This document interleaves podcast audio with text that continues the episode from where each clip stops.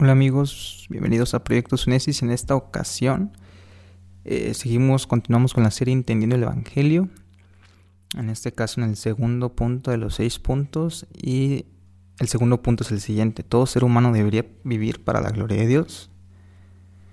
En el episodio pasado contestamos la pregunta por qué el ser humano fue creado y bíblicamente el ser humano fue creado para darle gloria a Dios. Entonces, el segundo punto del resumen del Evangelio es que todo ser humano debería vivir para la gloria de Dios. El hecho de que Dios nos creó para su gloria determina la respuesta correcta a la pregunta ¿cuál es nuestro propósito en la vida? Nuestro propósito debe ser cumplir la razón por la cual Dios nos creó.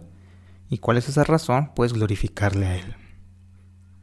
Cuando nosotros hablamos con respecto a Dios mismo, ese es un buen resumen de nuestro propósito. Pero cuando pensamos en nuestros propios intereses nos encontramos con el feliz descubrimiento de que estamos para gozar a Dios y deleitarnos en Él y en nuestra relación con Él. Jesucristo mismo dice, yo he venido para que tengan vida y la tengan en abundancia. Juan 10:10. David le dice a Dios, me llenarás de alegría en tu presencia y de dicha eterna a tu derecha. Salmo 16:11. Él anhela morar en la casa del Señor para siempre para contemplar la hermosura del Señor, Salmo 27.4. La plenitud del gozo se encuentra en el conocimiento de Dios y en deleitarse en la excelencia de su carácter, estar en su presencia, gozar de su compañerismo es una bendición más grande que cualquier otra cosa que podamos imaginar. Este concepto de la doctrina de la creación del hombre tiene resultados muy prácticos.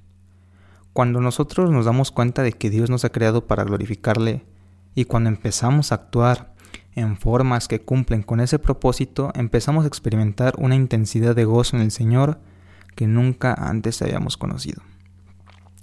Además, cuando le añadimos el concepto de que Dios mismo se regocije en nuestro compañerismo con Él, nuestra alegría se convierte en un gozo indescriptible y glorioso, como dice Primera de Pedro 1.8. De manera que ese es pues el segundo punto de los seis puntos de resumen del Evangelio. El ser humano debería vivir para la gloria de Dios. Y quisiera leer eh, Primera de Corintios 10, eh, 31 y dice lo siguiente. Si pues coméis o bebéis o hacéis otra cosa, pues hacedlo todo para la gloria de Dios. Entonces, la pregunta aquí es, ¿cómo puedo vivir? ¿Cuál es la manera de vivir para la gloria de Dios?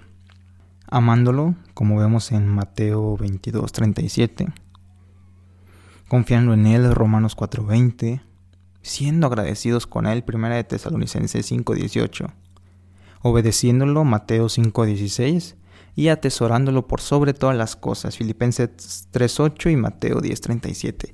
Esa es la manera de vivir para la gloria de Dios. En el episodio anterior vimos que nuestro propósito fue darle la gloria a Dios. Nosotros fuimos creados para darle la gloria a Dios. Ahora, ya que fuimos creados para la gloria de Dios, todo ser humano debería vivir para la gloria de Dios. Y aquí vemos cuál es la manera de vivir para la gloria de Dios. Amándolo, confiando en Él, siendo agradecidos con Él, obedeciéndolo y atesorándolo por sobre todas las cosas. Si tú cumples esto, si tú que me estás escuchando ves tu vida y dices, ok, yo sí estoy amando a Dios, yo estoy confiando en Él, yo sí estoy siendo agradecido con Él, obedeciéndolo y atesorándolo por sobre todas las cosas, entonces tú estás cumpliendo tu propósito en esta tierra, que es darle la gloria a Dios. Si tú cumples con estos puntos, estás cumpliendo tu propósito aquí en la tierra, que es darle la gloria a Dios. Así que pues muchas gracias por haber escuchado este episodio, este segundo punto, de que todo ser humano debería vivir para la gloria de Dios. Asimismo, no olviden que pues, el propósito de este proyecto es que nosotros podamos equipar nuestra mente con la palabra inerrante de Dios.